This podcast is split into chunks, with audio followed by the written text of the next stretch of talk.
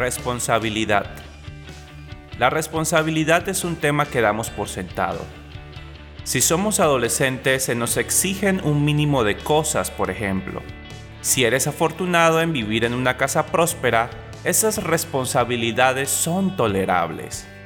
Quizás en un contexto socioeconómico más empobrecido, es probable que tengas que trabajar para mantener a tus padres o familia. La carga de responsabilidad depende de la edad, las condiciones, el tipo de industria en que te envuelves e incluso tu estado de salud física y mental. A veces diferentes responsabilidades compiten por nuestra atención. Utilizaremos este dinero para la casa o los estudios. Este fin de semana trabajo horas extras o salgo a pasear con la familia. ¿Termino de estudiar para este examen hoy o le dedico tiempo a mi amigo que escribió hoy para conversar? ¿Pago mis deudas con este dinero o lo empleo para comprar más comida? Estamos siempre decidiendo qué camino tomar en nuestro compromiso y a veces no somos capaces de calcular cuál es la mejor decisión que se nos presenta y cuál es el camino más apropiado.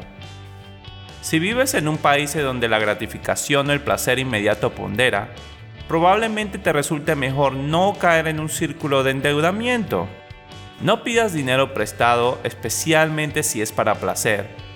Pon al inicio del día, cuando tienes más energía, los trabajos más difíciles en los que tienes que trabajar y los más fáciles al final de la tarde.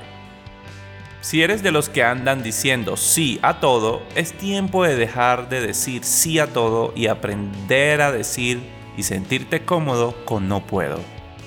Ser una persona de palabra requiere un alto grado de conciencia y humildad. Humildad en saber que por más que tengas buena voluntad, hacemos mal en involucrarnos en empresas que están fuera de nuestro tiempo, capacidad o recursos ejecutivos. Sin embargo, si hemos dicho sí a algo, es mejor cumplir con lo que prometemos, al menos por supuesto que sea algo inapropiado que consideramos retractarnos después de analizarlo mejor. Que tu sí sea sí y que tu no sea no. Comprométete con las tareas familiares, laborales, relacionales. Comprométete con tu comunidad y cumple. Pero sobre todo, comprométete contigo, con tu salud, con tu estado emocional, con tu futuro y tu presente.